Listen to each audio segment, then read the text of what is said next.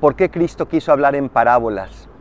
Para que nos dejara un mensaje que cada quien pudiera sacar escuchándolo a Él. No solo en aquel momento, sino hoy también. Esas parábolas siguen teniendo tesoros secretos que Cristo puso ahí solo para ti.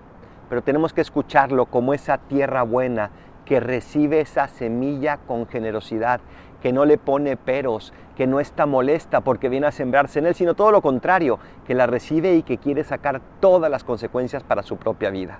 Jesús sigue sembrando en ti esas parábolas. Pregúntale qué quiere decirte y sobre todo a dónde quiere llevarte. Soy el Paradolfo. Recen por mí y rezo por ustedes. Bendiciones.